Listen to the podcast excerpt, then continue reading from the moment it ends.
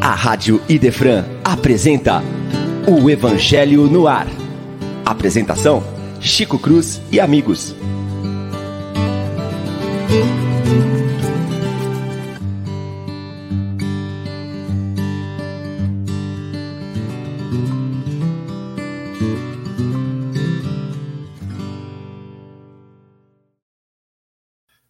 Muito bom dia, prezados e queridos amigos. Uma vez mais, pela nossa Rádio Defran, mais amada, o nosso programa Evangelho no Ar. Hoje, do Evangelho, no capítulo de número 14, o finalzinho, honrar o pai e a mãe.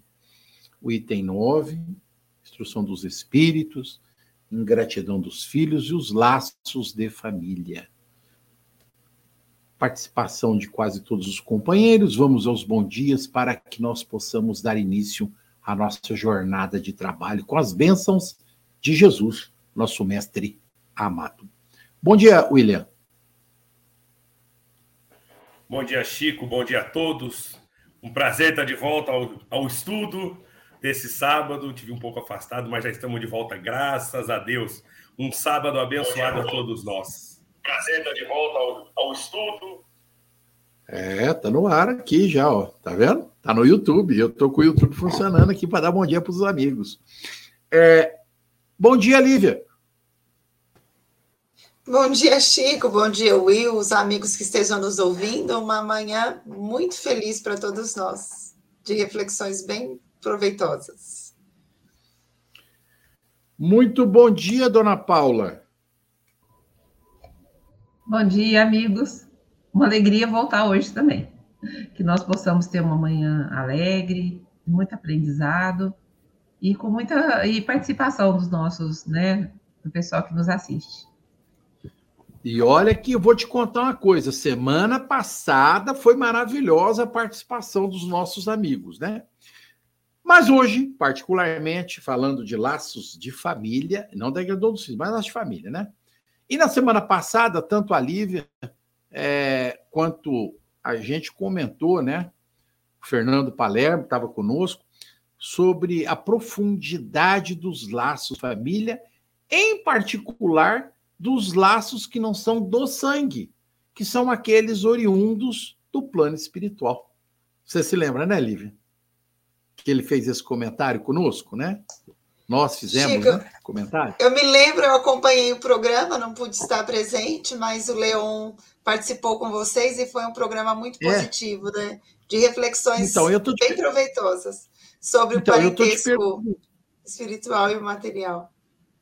Isso, eu estou te perguntando se você acompanhou o programa, porque eu não poderia, na manhã de hoje, deixar de cumprimentá-la ao vivo pela passagem do seu aniversário, minha amiga, minha irmã querida de coração, que tem nos dado alegrias enormes. Então, aniversário da Lívia foi dia 22, né? Ela completou 20 anos e a gente, né, tá muito feliz, né, de poder tê-la entre nós. Então, Lívia, o nosso abraço, o nosso beijo ao vivo. Tem que fazer questão marcar isso, porque são datas, são pequenas datas, mas a valorização dos nossos queridos amigos e irmãos, eu acho que é, é uma coisa muito importante. Então, que Jesus te abençoe, que você tenha é, um, uma vida excepcional, mas principalmente que você continue sendo esta filha e irmã maravilhosa que você é, porque eu sei do orgulho que seu pai e sua mãe têm de você, viu, minha querida? Um beijo profundo no coração.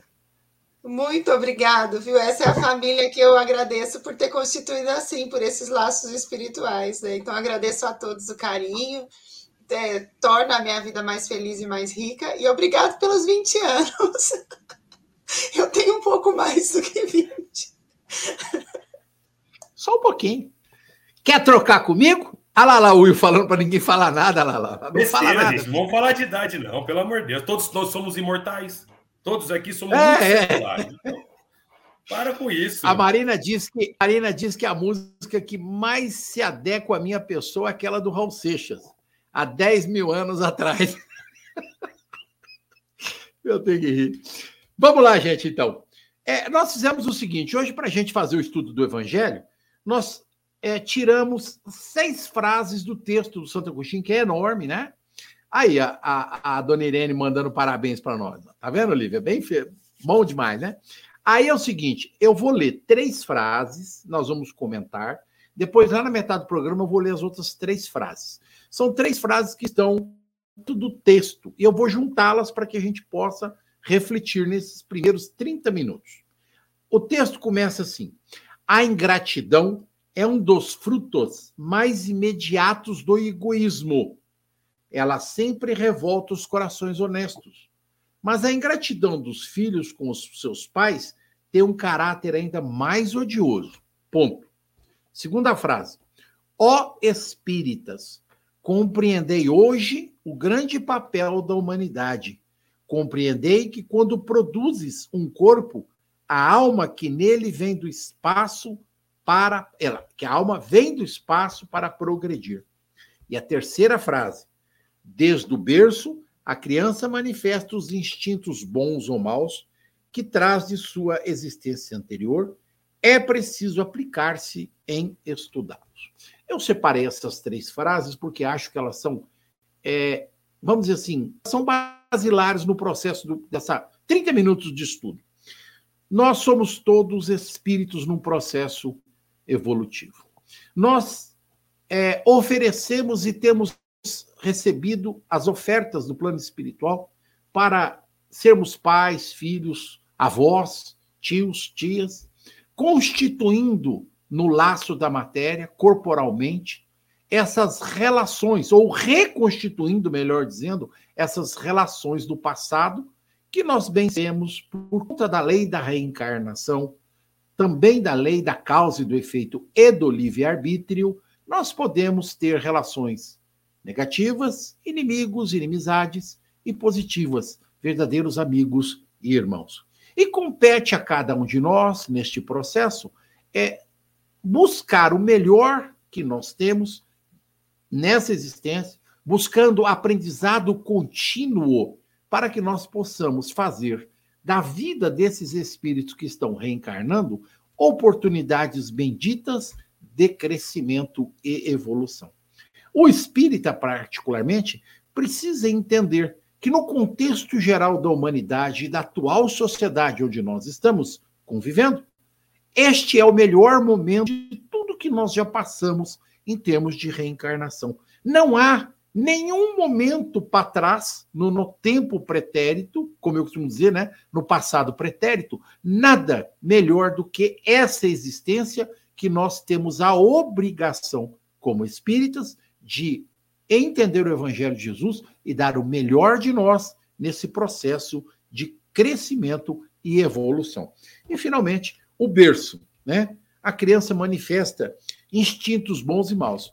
É da obrigação dos pais, dos avós, dos tios, buscar a melhor, o melhor nível de educação, e não é educação material, é educação moral, ética, aquilo que nos posiciona dentro do Evangelho de Jesus. Eu venho dizendo isso com muita ênfase e vou continuar afirmando que a família que não baseia a educação dos seus filhos, dos seus netos, no princípio do Evangelho de Jesus, está um passo de criar uma grande situação de dificuldade. Nós temos depressões, nós temos tentativas de suicídio, nós temos pessoas que aumentam o nível de inimizade por conta de esquecer que esta é uma reencarnação abençoada para todos nós. Falei demais quase 10 minutos. Quem gostaria de começar o debate? Abriu, levou. Chico, interessante que você falava da, dos laços de família, né? E a gente aprende no Evangelho Sim. segundo o Espiritismo que os laços de família são constituídos é, do ponto de vista do sentimento. As famílias espirituais são aquelas que se vinculam emocionalmente, espiritualmente, e constituímos do ponto de vista material as famílias materiais, a, a, o parentesco material. Mas o importante para nós é pensar que quando Deus nos aproxima uns dos outros, é sempre com essa finalidade que você colocou, a do crescimento, a do aperfeiçoamento, a finalidade mútua do progresso. O progresso não poderia acontecer se nós ficássemos sozinhos, porque é nessa troca que nós vamos aparando as arestas dos relacionamentos, desenvolvendo valores, virtudes, aprendendo com o outro, o outro aprende também conosco. E assim nós evoluímos tanto do ponto de vista material quanto do ponto de vista espiritual. Daí a importância de nós investirmos muito nesses laços, porque como você colocou no começo, tem os laços de dentro do lar, mas tem essa família que a gente constitui fora do lar. Tem amigos que quando chegam na nossa vida, nós temos a impressão de que são verdadeiros irmãos. Então, zelar, tanto do ponto de vista da família com quem nós convivemos no parentesco biológico, mas também dessa outra família que são os laços afetivos, espiritualmente falando, deve ser um, um interesse nosso, cuidar bem de tudo isso, para tirar o melhor proveito. E, e, realmente a ingratidão nesse caso, ela se torna um elemento prejudicial para aqueles que não reconhecem os benefícios que recebem, porque o ingrato é alguém que não reconhece as bênçãos de que foi alvo ele não reconhece os instantes ou os momentos ou as situações em que ele recebeu alguma coisa que contribuiu para a sua vida ser melhor. Então, em qualquer aspecto da vida, a ingratidão significa uma cegueira espiritual. E ela se torna mais triste quando nós a vemos manifestada nesse ambiente, nesse cenário é, do lar. Porque o lar é a primeira escola e é ali que a gente recebe também os primeiros impulsos e os mais expressivos para o nosso crescimento. Então, é um capítulo muito rico. Convém sempre cultivar essas riquezas que Deus nos deu, embora às vezes elas cheguem com alguns desafios. O capítulo vai nos ajudar a refletir sobre isso. Com toda certeza, Lívia, nós temos realmente dificuldades dentro dos nossos lares, como eu disse no início, com aqueles que são nossos irmãos carnais tanto pais, mães, filhos, sobrinhos. Mas essa, isso só existe por conta disso. O grande cadinho, né, é purificador de nossas almas é a família. Nós não podemos nos esquecer disso. Muito bem. Paula? É, continuando aí a, a, o que a Lívia falou, primeiro que eu, eu quero dizer para os pais e para as mães que eu me solidarizo muito com o sofrimento, porque receber a ingratidão de um filho que a gente amou muito é uma dor, gente. Que só quem passa isso, eu não passei isso na condição de mãe, mas eu já passei em outras em outros momentos assim. Quanto maior o amor, maior a dor, né? Assim, da, a gente não esperar aquilo, né? Então eu sinto muito por, essas mães, por esses pais que passam esse tipo de coisa. Teve uma vez que no atendimento fraterno eu atendi uma pessoa e ela, o filho se converteu para uma outra doutrina que não aceitava o espiritismo. Então ele com o tempo ele foi se afastando da mãe porque achava que porque a mãe era espírita ela era é, coisa do demônio. E quando o neto nasceu, o filho não permitia mais que a mãe visse os, fi os, os filhos, né, os netos dela. E ela então chegou desesperada, né? De como que um filho tão amado quanto dela, que sempre ela sempre apoiou o tempo todo, poderia estar tratando ela daquele jeito. Então, é só quando a gente participa de alguma história que a gente percebe o tamanho da dor. Mas o que nos vem é assim: quanto maior a luta, maior a vitória, né, gente? Porque assim, as lutas mais fáceis são mais fáceis de vencer as vitórias. É mais fácil de você conseguir superar. Mas a luta de uma mãe, de um pai, nessa situação, é, ela entender o seu próprio posicionamento, o que, que faz sentido para ela, ser fiel aos seus ideais, ao que ela acredita, e permanecer amando, é uma lição que às vezes os pais que passam por essa situação dão para nós, que aprendemos com isso, né? Pessoa vai em busca de ajuda, e ela consegue superar aquela situação, é, permanecendo ainda na luz, na prece, na oração e na tentativa de perdão, né? Orando ainda pelos filhos, ainda que de longe, é, permanecendo na família daquele filho que a renegou, que não a aceita, permanecendo, dando o seu amor ainda, mesmo que ele não as aceite. E tem um outro tipo de sofrimento que eu fiquei pensando quando o Chico falou aí né, das questões da, da depressão, do suicídio, nós estamos em plena campanha do Setembro Amarelo, né? Que é o mês onde a gente trabalha a prevenção, a história do suicídio.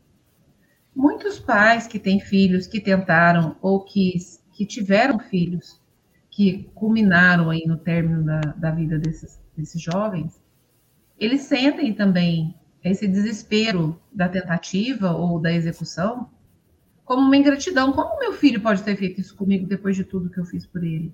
Também é um outro tipo de dor, gente, que é, vai a mil. Não tem jeito da gente mensurar a dor e o trabalho da superação. Somente a fé, somente pela fé e pela compreensão que a gente está estudando aqui no Evangelho, de entender que essas almas não são almas só nossas, não são fruto, não são fruto da nossa mente. A gente deu a vida física, como a Lívia e o Chico falaram, mas são almas que trazem experiências, emoções, sentimentos, perspectivas de vida que vão muito além do que foi constituído nessa própria vida. Então, muitas vezes a gente não vai encontrar resposta desses filhos que abandonam, desses filhos que abandonam não só a família, mas às vezes abandonam a vida, né? Sem se darem conta do que a Lívia falou muito bem, de tudo que receberam. São pessoas que ficam conectadas muito com o que falta. Mas você não me deu isso, mas faltou aquilo, mas minha vida não tinha isso. A pessoa, em vez de conectar com o que ela tem, ela fica presa ao que ela não tem. E aí a ingratidão é um prato cheio para ela, né?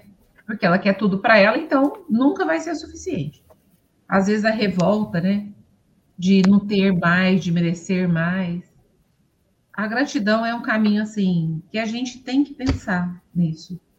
Mas os pais, gente, eu queria falar um pouco assim para eles também, né? que sem ser pelo caminho da fé, como a gente vai superar isso? Sem ser pelo caminho do exemplo do Cristo, que em nenhum momento ele se decepcionou. Ele não entendeu tudo que a gente fez, toda a nossa violência, todo o nosso desamor, toda a nossa brutalidade, ele não entendeu como ingratidão, né? Ele entendeu como filhos ignorantes, crianças infantis, que têm muitas experiências passadas e muitas experiências ainda a, a serem é, vivenciadas, a serem superadas, lições a serem aprendidas. Então, quando a gente coloca o Cristo como nosso modelo, não é para ele ficar lá no quadro na parede. É para a gente entender que a mensagem dele foi: perdoa, Pai. Eles não são maldosos, eles são só ignorantes, não sabem o que fazem. Se a gente conseguisse viver a nossa vida assim, né? E eu vou falar, gente, porque Teve momentos que eu passei, às vezes ainda estou passando, que eu também estou precisando de olhar para isso. E estar tá aqui com vocês e falar para vocês é me lembrar do modelo do Cristo. Da gente pensar que é, ele falou, perdoa porque eles não sabem. Esses que são ingratos não estão vendo o que está sendo feito, mas um dia eles verão. Então foi nesse sentido até de confortar os pais, porque a dor, gente, só só a fé, o espiritismo. Por isso que Jesus falou: conhecereis a verdade, a verdade vos libertará. Só a verdade do Cristo. Só o que o espiritismo ensina para ajudar a gente a superar coisas que são tão difíceis, tão profundas, mas que vão trazer tantas lições para nós, né? E aí, Paula, só antes de, de passar para os amigos, a sua fala me fez pensar na importância desse capítulo compreendendo a profundidade desse tipo de dor, é que Santo Agostinho vem esclarecer o porquê que isso acontece. Às vezes, pais tão dedicados com filhos tão ingratos, famílias tão bem estruturadas, mas com filhos que não conseguem corresponder ao investimento que receberam. Exatamente é o que Santo Agostinho vem explicar. Nós, para entender um quadro assim e trabalhar uma dor desse tipo, é preciso compreender que esse espírito não está começando agora e ele vem com as bagagens de que ele é herdeiro. E nem sempre são as melhores bagagens, no caso assim de um filho ingrato, é a posição espiritual dele, o ponto em que ele ainda se encontra. Ele vai ficar assim eternamente? Não. Ele vai ter a chance de progresso. Mas enquanto ele não realizou esse progresso, ele ainda é aquele coração que, através das suas ações, causa esse tipo de lágrima, de dor e de sofrimento. Mas ter essa compreensão nos ajuda a medicar um pouco essa dor, como você falou, que chega e que fere muito profundamente. Aqui ele centrou a análise na questão da ingratidão dos filhos, mas nós podemos de fato estender essa análise para todas as outras situações em que ocorre um tipo de ferimento assim, o da ingratidão, o da indiferença, o de alguém que recebeu e não soube compreender, não era nem devolver, mas que agiu de forma tão diversa daquilo que era esperado. A gente lida melhor com esse tipo de dificuldade quando compreende que são espíritos que têm uma longa história e que vão também fazer o seu progresso e que devem ser vistos como aqueles que ignoram aquilo que outros já conhecem. Né, Paula? Sua fala me fez pensar nisso tudo. É, eu quero agradecer as duas florzinhas, né, por essas falas magníficas e dizer para o William, antes dele falar, que William, você ainda pode ter esperança. Fique tranquilo, meu amigo, meu irmão. Ao longo dos próximos milênios, Jesus ainda vai acolher você no seio da sua. Vai. Sou imortal. Agora, sua, sua vez. Sua vez. imortal. A gente estava brincando, né? Entendeu? Agora há pouco nós estávamos brincando aqui no, no programa, um pouquinho de comer, e o William, a respeito das nossas existências passadas, né? Então, não vamos comentar, só vamos falar que nós estávamos só... brincando, né? É. E, e, que a gente se lembrou de alguns fatos do passado. Mandar flor o outro, né? Principalmente no dia do enterro. No dia do velório. no velório. Muito é, bom. Na vida Manda abraço. Sua vez agora. É, não, não, Só, não eu não. é, mando flor para Lívia. Para Lívia eu, Eu mandei. sei. Gente, eu dei flor para Lívia no dia do aniversário dela. Nós demos flor. Agora, pra você não mando flor, não. Pra você não, pra você não manda. Quero dizer que a única coisa que ele falou Marmita. no aniversário é não faz mais que obrigação. Só quero deixar isso É, claro. marmita, você aceita marmita não? Opa! Qualquer presente é bem-vindo, de coração é o que importa. E eu, eu devia ficar aqui no auditório, né? Porque vocês falam tão bem, aí volta para mim aqui, eu fico até sem graça. Ainda bem que eu não fico vermelho, porque o tamanho das minhas bochechas ia ficar com a cara inteira vermelha. Mas, adiante, né? É, o que eu acho sensacional é a, a- como é didático né, o evangelho, né? A gente estudou, a gente pegar os capítulos, a gente o amor ao próximo, depois nós estudamos o amor aos vossos inimigos, agora nós estamos estudando ama- amar vosso pai e a vossa mãe, né? E agora nós estamos numa parte muito importante, muito, muito interessante, que é a ingratidão dos filhos e os laços de família. Que também a Paula, a Lívia e o Chico colocaram, né? E uma parte que o Chico leu, que a gente que eu acho sensacional, que Santo Agostinho traz nesse texto, é que a ingratidão, ela é, querendo ou não, é um fruto exatamente do egoísmo. Se eu sou ingrata, é porque eu sou egoísta ainda. É uma, um defeito que eu tenho, porque a ingratidão ela nasce do egoísmo. Se eu, sou ingra, se eu sou ingrato com aquilo que eu recebo, é porque de alguma forma não é da forma que eu quero. Ou seja, eu estou sendo egoísta quanto a esse sentimento.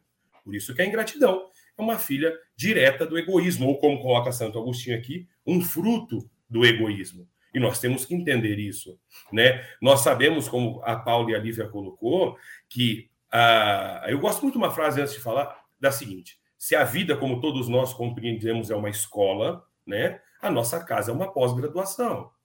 E a gente tem que entender isso. O quanto é difícil os relacionamentos dentro de casa. Por quê? Porque quando nós estamos dentro de casa, como já nós está no Evangelho, nós aprendemos, dentro de casa, quando nós desencarnamos, nós levamos para o plano espiritual todas as nossas paixões.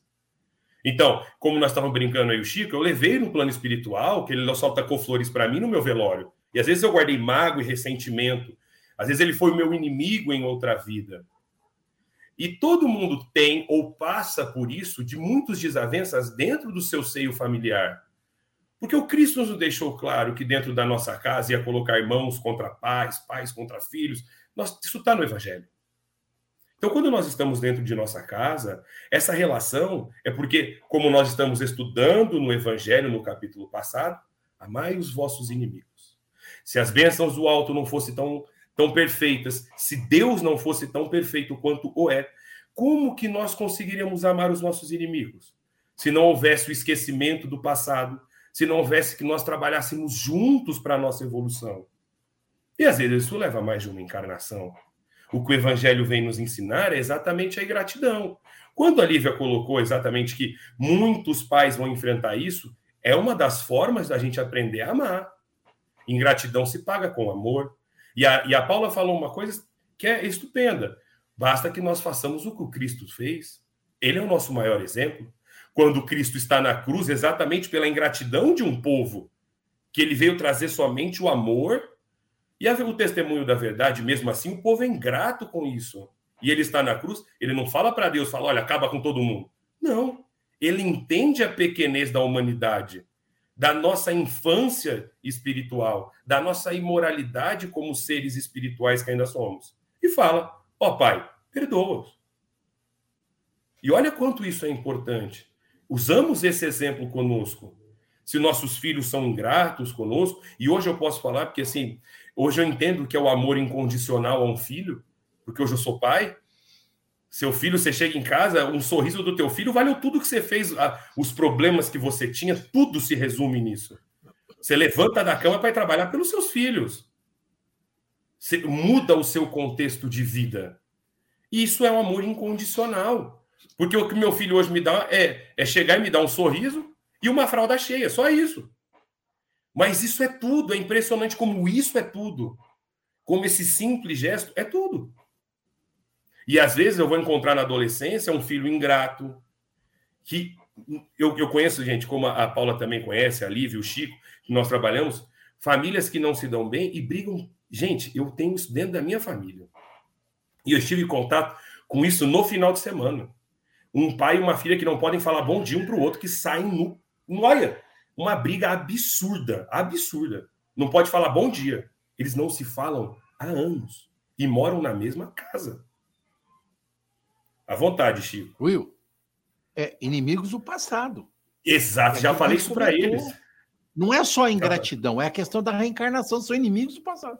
Não aceita, não aceita viver com essa pessoa. Mas Deus é tão bom que somos imortais. Se não deu certo como pai e filha, vai vir como mãe e filha.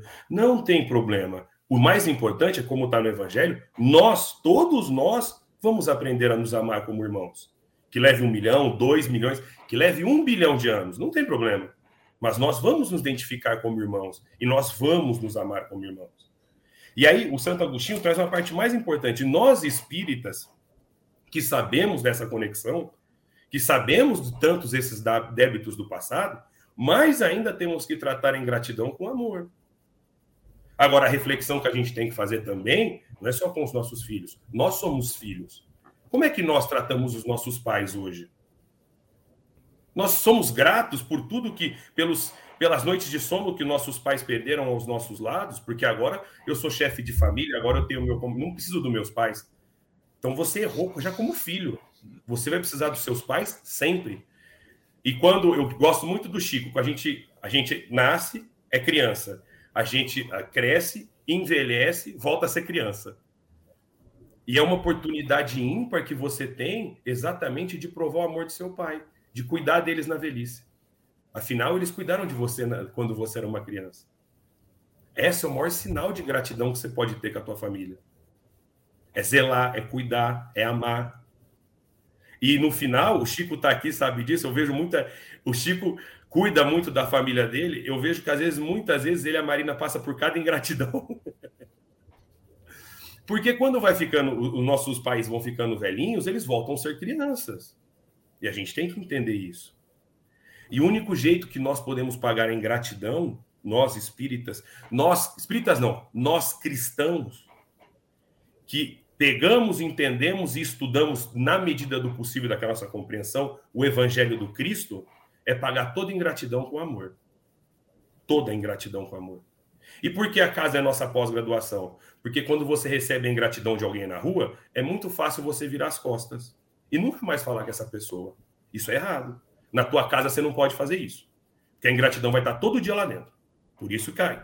A nossa casa é uma pós-graduação que a vida é uma escola. Se o seu amigo de trabalho for ingrato com você, você vira as costas e vai embora e não olha mais na cara dele. Olha o erro que você está cometendo. Na tua casa, não. Todo dia que você voltar, aquele ingrato vai estar tá lá para te lembrar disso.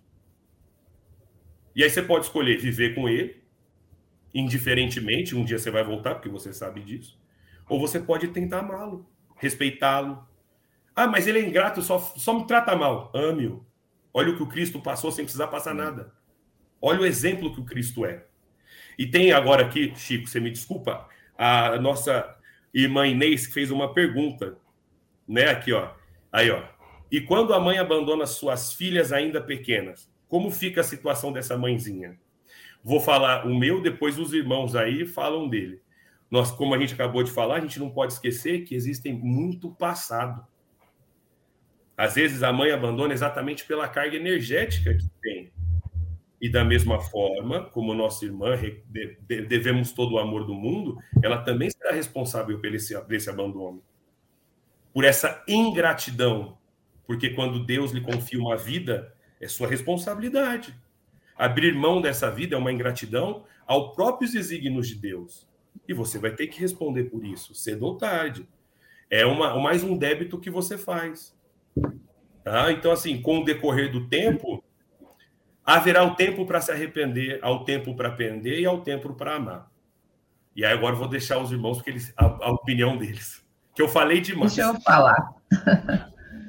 É, eu vi a pergunta da Inês aqui e me lembrei que no livro dos Espíritos tem três perguntas, da 890 até 892, que vai falar sobre o amor maternal, vai falar sobre essa questão.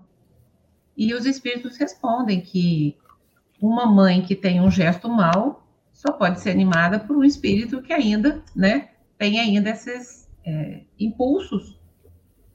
Mas eu comecei a é, pensar que o espiritismo ele tem uma coisa que é maravilhosa no espiritismo.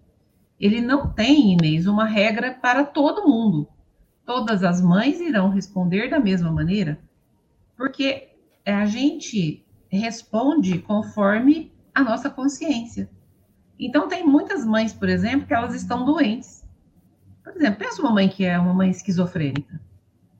Ela tem um tipo de. Ela delira, ela não tem condição de se cuidar. Quando ela abandona os filhos, ela vai ter um tipo de responsabilidade, porque ela tem um tipo de consciência.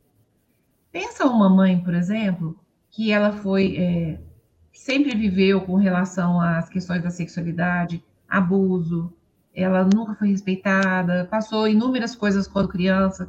Quando ela se vê às voltas com a maternidade, ela vai ter um impacto diferente.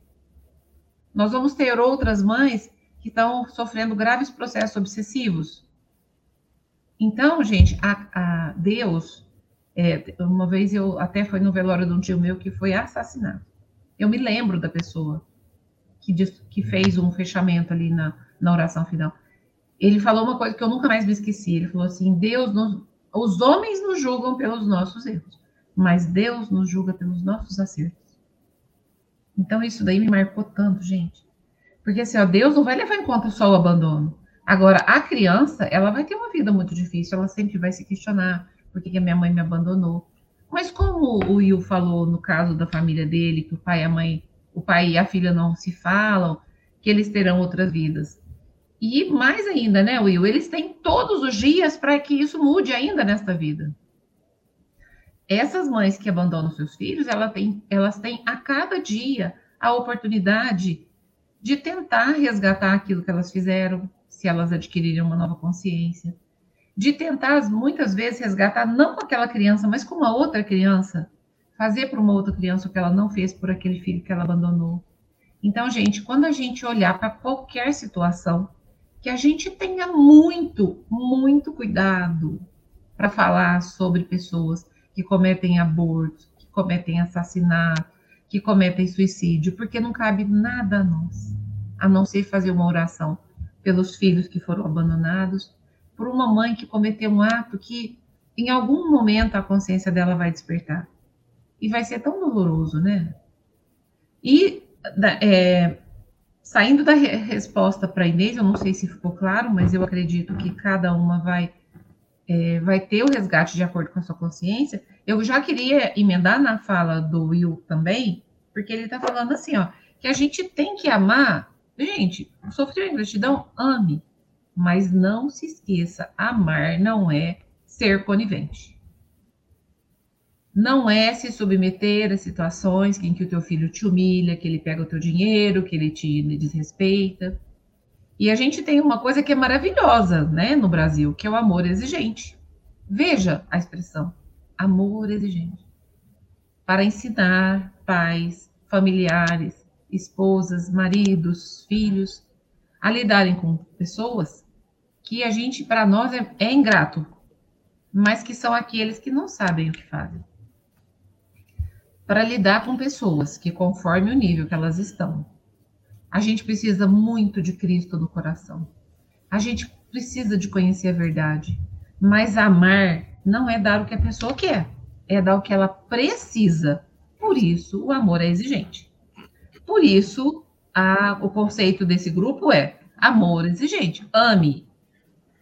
Não odeie, não se vingue, mas dê o seu amor na medida que a pessoa necessita. Não propicie para a pessoa que o seu gesto faça com que ela erre ainda mais. Não contribua para que ela perpetue ainda aquela situação, porque você está de coitadinha sabendo que talvez aquela situação não é situação de amor. O amor, gente, ele tem que ser um amor disciplinado. As asas com as quais o espírito vai voar, ele não vai voar só com a asa do amor. Ele tem que ter asa da justiça junto. Porque um pássaro não voa com uma asa só. Por isso que nós temos na no nossa doutrina a frase maravilhosa: Espíritas, amai-vos, instruí-vos. Porque só o amor, ele pode nos levar para cometer injustiças. É, a gente pode começar a perpetuar coisas que a gente poderia contribuir para mudar. E a gente tem que fazer o nosso movimento, gente.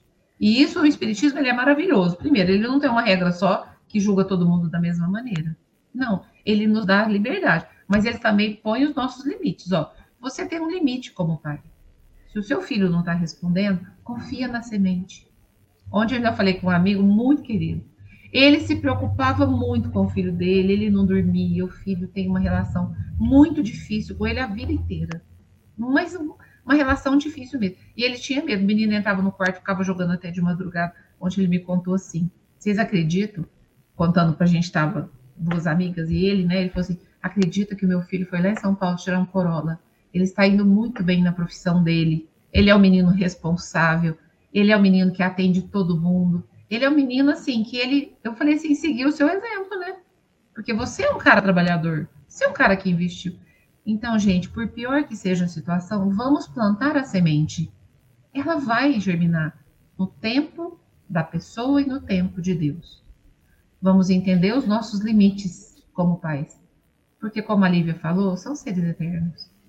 Mas vamos dar o nosso amor com, com cuidado. Vamos lembrar que amar é dar o que a pessoa precisa, não o que ela quer. Esse, Paula, é uma coisa que eu falo assim, é o que a gente tem que entender e aprender. Cristo é a face de Deus, é a face de Deus na terra para nós. Vamos analisar o amor de Cristo para conosco. A Mega Sena hoje está 170 milhões. Sabe quantas pessoas estão pedindo para ganhar na Mega Sena hoje para Deus? Você imagina se Deus falasse só sim. Nós temos que amar. Vamos dividir. Sim. É, nós temos que amar sim, mas amar com consciência. Falar não também é amar. Falar não também amar. Você fala assim, não, você não pode, isso vai te fazer mal. É não. Você pode, seu filho pode até não entender momentaneamente, mas os nãos que eu recebi na minha vida me fizeram chegar onde eu estou hoje. Os não são também o que nos educa. E exatamente, pagar ingratidão com amor, sim, mas com amor consciente. Não vou deixar. Eu já vi, eu já vi criança bater em mãe. Isso não é amar. Isso é libertinar. Isso, isso aí você está você tá criando um problema enorme para a educação dessa criança. E isso também. Não, é deixa eu só dar uma parte. Deixa eu só dar uma parte curta. Eu, tava, eu viajei semana passada e eu estava lá em São Paulo e eu vi assim de relance uma notícia assim: ganhador da Mega Sena é assassinado. Eu falei, gente, às vezes a pessoa jogou na Mega Sena a vida inteira, aí ela teve a concessão para quê? Para a vida dela acabar com tudo. Ainda bem que Deus nos, nos atende sempre, né, Will? Porque Exatamente. Vezes, os nossos sonhos se tornam em verdadeiros pesadelos. Exatamente. Se você der tudo ao que seu filho pede, você vai ter um problema enorme. Não adianta, essa é a realidade. E vocês são psicólogos, vocês veem isso todos os dias no consultório. Eu tenho certeza que hoje, gente, vocês me desculpem, pode ser que eu esteja é, é, é, é, totalmente errado, mas o que eu vejo hoje das reclamações no meu escritório de advocacia de pais são que quanto mais os pais hoje tratam filhos como reis, mais problema tá dando para essa juventude no futuro. Olha, vou falar só uma coisinha aqui. Vocês são psicólogos. Já tive que atender muito, muito cliente de filho meu que o pai falava sim, sim, sim, sim, e hoje está preso. Tá? E hoje está preso. Mas é só uma questão de ideia. Bem assim. É, eu vou, eu vou deixar mais três frases para as reflexões finais. Já falta só 20 minutos, tá? Deus numa prova acima das forças daquele que a pede. Primeira. De todas as provas, as mais penosas são as que afetam o coração. Respondendo em parte aquela pergunta aí. E finalmente, a última frase do texto de Santo Agostinho é essa: Acolhei-os. Interessa quem? Acolhei-os. São os irmãos enfermos, são os necessitados, são aqueles que têm dores na alma. São os enfermos, como foi dito aqui. Acolhei-os, pois, como irmãos. Vinde em sua ajuda. E mais tarde, no mundo dos espíritos, a família se felicitará de ter salvado do naufrágio quem, por sua vez, poderá salvar outros. Antes de passar a palavra para a Lívia, eu vou fazer um comentário a respeito do que vocês falaram. Sabe quem a gente sabe que mais sofreu ingratidão nesse mundo? Jesus. A gente está ingrato com ele. Nós estamos egoístas com ele. Porque a ele devemos tudo o que temos. Quando a terra foi criada, possivelmente há 4 bilhões e meio de anos atrás, Jesus já estava aí nos tutelando. Então nós precisamos nos lembrar que o que acontece conosco na nossa vida material, ó, é desse tamanho assim. E a gente pode superar isso com amor, como falou a Paula agora há pouco, com amor. Só que a gente precisa entender o amor como algo que extrapola a condição de possessão, de desleixo, de consentimento de tudo, porque não é isso que a lei de Deus nos ensina. Lívia. Chico, as falas foram tão importantes que eu pensei na figura do Cristo, né? Jesus é de fato esse amor racionalizado, esse amor consciente que a Paula e o Will falaram. Porque o amor realmente é uma proposta educativa. Quando o amor chega nessa perspectiva que foi apresentada, não é um amor que pode acertar tudo, porque ele é lúcido. Então, ele precisa fazer o que é certo na hora certa. Quando a gente vê a figura de Jesus, ele amava aqueles que vinham procurá-lo, mas ele não dizia é, sim para tudo que eles solicitavam. Então, ele amava os fariseus que o testavam, mas ele esclarecia os fariseus que vinham expô-lo a situações complicadas, e às vezes fazia com muita energia.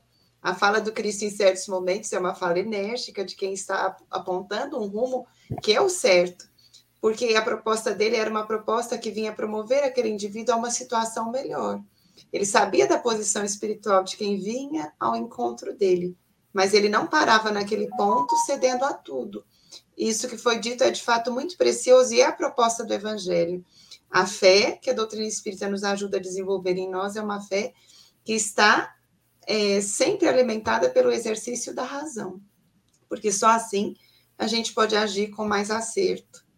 Mas a gente vê que quando se propõe amar o próximo, fazer o bem no lugar do mal, não é dizer sim para tudo, mas é não abrir mão dos nossos bons propósitos. Porque há dores na vida que são tão profundas que se a gente fosse olhar só para elas, nós não teríamos motivação para continuar agindo no bem. É por isso que a gente precisa olhar para o bem para não parar diante das dificuldades. Porque se um pai parar de agir positivamente ou corretamente porque o filho é ingrato, ele vai, além de sofrer a dor da ação do filho, ele vai inutilizar ou fazer estacionar em si mesmo os grandes potenciais que estavam na sua alma. Se uma professora desanima porque um aluno não apresenta a, a, a, o desenvolvimento no padrão que seria o esperado, ela não vai ter motivação para voltar no dia seguinte e investir nas propostas de educação, mas ela só vai ser uma boa professora quando ela for capaz de falar: não, minha tarefa é ensinar, minha tarefa é disponibilizar, minha tarefa é incentivar, é acolher, é permitir que este indivíduo receba todos os estímulos para fazer um bom desenvolvimento, embora compreendendo que a resposta dos meus alunos será serão As respostas serão variáveis, cada um vai responder num tempo, de uma maneira, mas de minha parte deve ir o estímulo. E a gente começa a viver as alegrias de ver os bons resultados quando nós continuamos investindo nessa capacidade de amar, sem condicionar o nosso amor a um retorno imediato daquele que é o alvo do nosso sentimento, porque nem sempre aquele para quem a gente dirige o nosso sentimento, o nosso auxílio pode responder naquela hora conforme o esperado. Então, o evangelho é tão bonito que, como o William falou primeiro, ele nos ajudou a pensar nisso, na importância de fazer apenas pelo prazer de fazer, pela alegria de fazer. Porque quando nós permanecemos nos nossos bons ideais, nós colhemos também as alegrias que decorrem disso. Então, Jesus dizia assim: a cada um segundo as próprias obras. Porque eu não devo deixar de amar se o meu filho for ingrato? Porque ele vai receber conforme a obra que ele tiver feito, mas eu vou receber conforme a obra que eu tiver feito. Porque eu não devo deixar de trabalhar no bem se os meus alunos, se eu for, eu dei o exemplo da professora, uma metáfora, porque eu não devo deixar de trabalhar com alegria se eu tenho alunos difíceis, porque cada aluno vai responder como pode, mas eu vou viver a alegria de ter feito a minha melhor parte. Então, nesse sentido que eu entendo a fala do Will, da Paula e sua, do persistir no amor. Não é sendo conivente com tudo, mas é não abrir mão de ser bom porque alguém não foi conosco. Não é abrir mão de ser alguém que investe no bem porque de repente alguém não nos deu algo em retorno a isso. E a figura de Jesus ela é exemplar, porque se ele tivesse parado na primeira hora da ingratidão, nós não teríamos a excelência dos ensinos que ele nos deixou. Então, o mais lindo no Cristo é que ele foi capaz de lidar com todas essas circunstâncias, mas permanecendo compromisso com aquilo que era a sua essência, que era a sua grandeza, que era o seu amor. Né? Então, persistir é, é necessário. A gente frui alegrias disso mesmo depois desses filhos ingratos, porque eles amadurecem com o tempo. Às vezes são muito ingratos quando mais novos ou quando em certos momentos da vida, mas a vida também vai passar para eles. E eles vão viver experiências, não vão fugir delas. E essas experiências vão permitir o retorno. A vivência, é o retorno, as reflexões de compreensão para aquilo que era correto. Não é essa a lição do filho pródigo? O filho pródigo foi um é essa lição. Ele foi um filho ingrato, ele largou tudo, foi embora. O pai ficou, quer dizer, o pai não abriu mão de ser um pai amoroso, embora tivesse um filho ingrato. A lição não fala, mas é provável que ele tivesse chorado como qualquer outro pai choraria. Com certeza. Mas o bonito da história Você sabe... é que quando o filho vive essas experiências, o que, que o filho faz? Faz o caminho de volta. É o despertar da consciência, assim, num, numa linguagem. Recebe de braço aberto. Né? De braço aberto. E o pai recebe de braço aberto, né? É verdade. Você sabe que me lembrou a parábola do semeador, né? Lembra sempre. Olha quantas parábolas a gente consegue é, é, visualizar nesse processo, né? Saiu o semeador a semear. É que as sementes dão frutos, não por causa da terra onde elas estão, porque a terra é boa. Então, se o pai e a mãe são terras férteis e permanecem amando, permanecem acolhendo, mais cedo ou mais tarde as sementes produzirão dentro da sua capacidade, mas elas produzirão. Como você disse, nós nunca poderemos parar de amar, porque Jesus não parou de amar a cada um de nós. Então o movimento é simples. Independente de ser o pai, o filho, a mãe, que é o ingrato, conforme a gente já viu aí algumas perguntas anteriormente, a relação que nós temos com todos eles é de amor é replicar aquilo que Jesus deixou como exemplo para todos nós. Então, é continuar amando, sem esperar é, por um resultado imediato. Porque nós não conseguimos dar o resultado que Jesus nos deixou, nós estamos ainda nesse movimento todo. Então, por que, que nós temos que exigir nossos filhos ou daqueles que estão num processo de ingratidão conosco que eles cumpram o papel de amar com tanta intensidade tão rapidamente, se eles não conseguem fazer isso? Então, a gente precisa, sem esperar retorno, e manter-nos sempre nesse alinhamento de ter a certeza, conforme nos ensina a doutrina, que o resultado uma hora vai aparecer. A gente só não precisa ter a pressa, nossa pressa. É no tempo do pai. É no tempo de cada um. Por isso, Kardec deixou muito claro: a fruta só cai do pé quando está maduro. Exemplo, é aplicável integralmente a todo esse processo. Paulo William. Paulo. Ah, eu estava aqui. Vocês vão me perdoar agora, eu vou fazer uma analogia. Eu tenho um gato e um cachorro aqui em casa. Quando a gente chega, o cachorrinho vem na maior alegria. O gato não está nem aí para nós. Tanto que o meu genro apelidou a minha gata de Ingata, porque ela é uma ingrata. Muito boa. Muito boa, meu genro é ótimo. Muito boa. Só que hoje de manhã, na hora que o despertador tocou, ela foi lá para a minha cama do meu marido, querendo um carinho, deitou, ficou esperando eu levantar, esperou o meu Interesseira. Interesseira essa gata. É interesseira. Não, interesseira essa gata. dá o amor na conveniência que ela pode. Pois é. Exatamente. Mas o que, que, aconteceria? Pensa o que, que aconteceria se eu repelisse o gato, se eu maltratasse o meu gatinho eu não ia receber esse amor.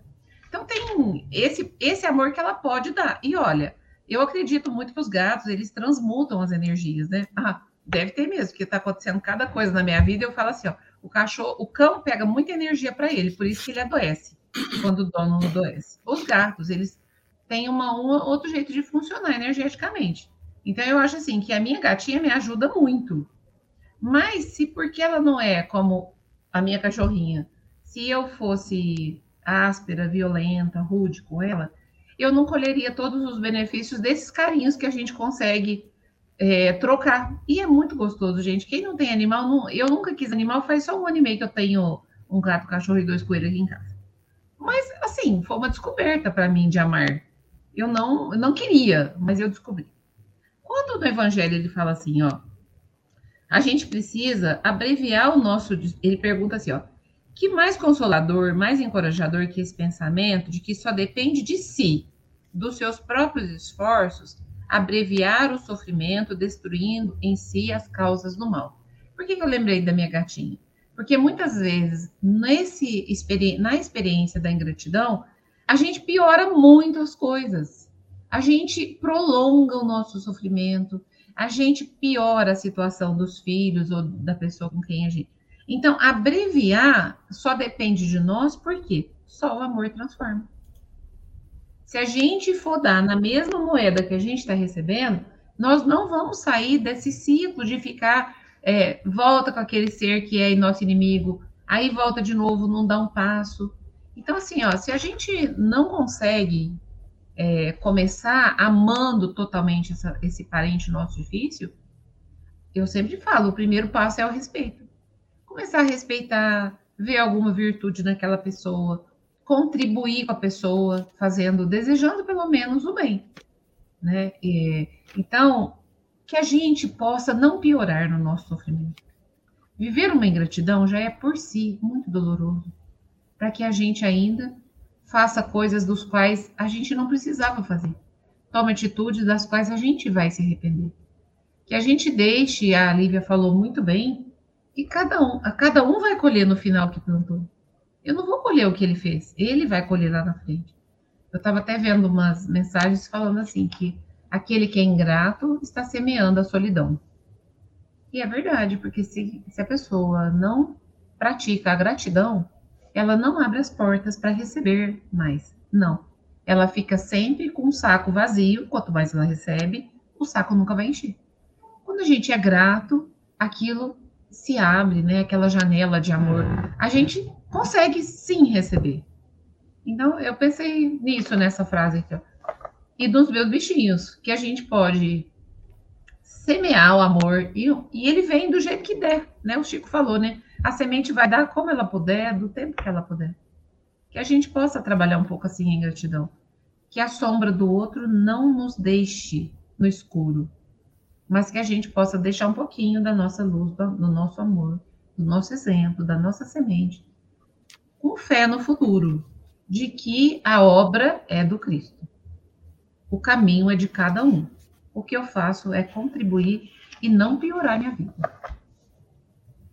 E aí? Paula, Chico? É, eu, eu vou passar, eu vou passar para o William, mas antes eu vou fazer um, um comentáriozinho. a sua fala é interessante. Se a gente parar para pensar e refletir, também nessas circunstâncias que você colocou, a espera que a gente tem do retorno também é um ato de ingratidão, porque a gente não se deu conta, né? Que a gente não pode, é, quando a gente ama, não tinha a gente não é egoísta, a gente, pois é, a gente tem que parar para pensar. Até aquele que exige do outro, ele está sendo ingrato. Então é uma, uma, né, a gente ficar pedindo que o outro nos dê um retorno, nós é que estamos no processo de ingratidão. William. É, é, é exatamente. Ó, acho que a gente. Viu, viu William? Ó. tá. Já vi. É, é, a gente. Eu, eu, sou muito. Eu posso falar assim, né? Eu tive grandes exemplos. Eu fui um adolescente muito difícil. E em momento nenhum oh. eu, eu, eu, Você acha? Você acredita? Oh. E isso, assim, é, eu trouxe muita coisa de evangelho, de aprender sobre religião com a minha família. Eu via muito exemplo do meu avô. Meu avô todo domingo ia na igreja, podia estar tá chovendo canivete. Meu, meu avô estava na igreja, todo, todo domingo, sagrado. E aprendi isso com a minha mãe também, e isso aprendi muito a respeitar o próximo, a respeitar as diferenças, sabe? E acabei depois tomando a, o caminho que mais me agradou em religião e mais me faz bem até hoje. E assim, eu vejo muita coisa, muitos amigos meus que passaram por grandes dificuldades familiares e a falta do evangelho, sabe, dos ensinamentos, é, tornou muito mais difícil a caminhada. Muito mais difícil. Pais que não acabaram brigando pelos, com os filhos por N motivos, várias ingratidões, que no final das contas, o resumo é realmente o egoísmo. Quando você vai parar para ver, se todo mundo for egoísta, ninguém vai chegar a lugar nenhum. Se a gente começar a entender o outro como um grande irmão, como os defeitos, né? Os defeitos que o outro tem, que eu também tenho, né? e a gente vai respeitar um defeito do outro e a, não aquele amor incondicional cego, mas amar entendendo que somos pequenos, que do jeito que ele erra eu também erro, do jeito que ele oscila nos passos eu também oscilo nos meus passos. E uma coisa que a Paula falou é verdade. Nós temos sempre que lembrar que Deus nos obriga ninguém a plantar nada. Ninguém é obrigado a plantar nada. Você pode ficar na tua casa trancado hoje que Deus não vai, mas colher é obrigatório. Então, quem vai plantar ingratidão, lá na frente, cedo ou tarde, vai colher solidão. É inevitável. Ação e reação. Então, é, nós temos que olhar esse, esses outros irmãos com gratidão ou não, com ingratidão, mas darmos aquilo que nós temos nos nossos corações. E eu acho excepcional fechar esse texto aqui de Santo Agostinho, a, a, a frase dele, que ele coloca: acolhei-os, portanto, como irmãos, auxiliai-os, e depois, no mundo dos espíritos, a família se felicitará por haver, por haver salvos alguns náufragos que, a seu turno, poderão salvar outros. Ó, tudo bem que é Santo Agostinho, né? Santo Agostinho é Santo Agostinho. Mas olha quanto isso é profundo, né? Vamos fazer pelos outros, porque tenham certeza, se hoje é a nossa melhor encarnação, como disse o Chico, muitos nos salvaram no caminho. Muitos tiveram paciência quanto às nossas ingratidão. Então, o que nós temos que fazer é ser um pouco amoroso aos outros e entender que todos nós estamos no caminho do aperfeiçoamento. Chico, eu já vou despedir, né? Obrigado a todos. Antes que...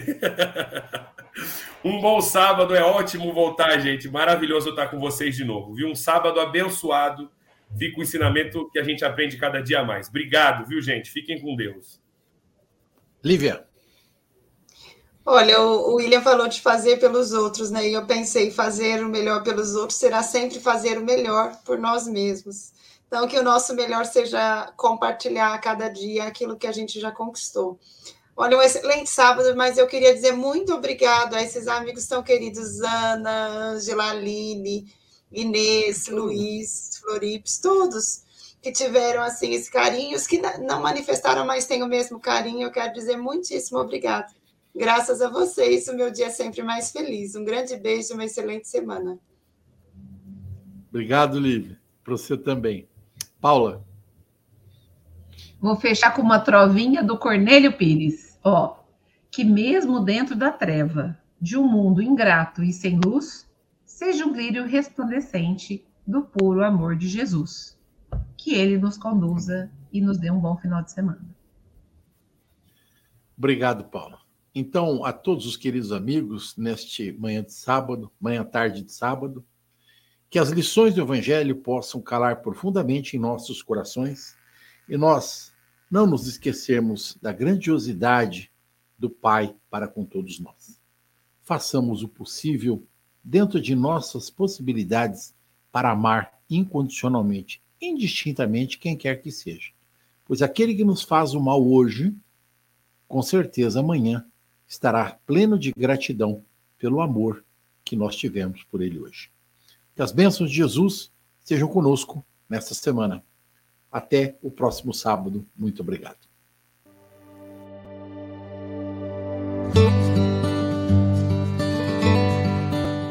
A Rádio Idefran apresentou o Evangelho no Ar.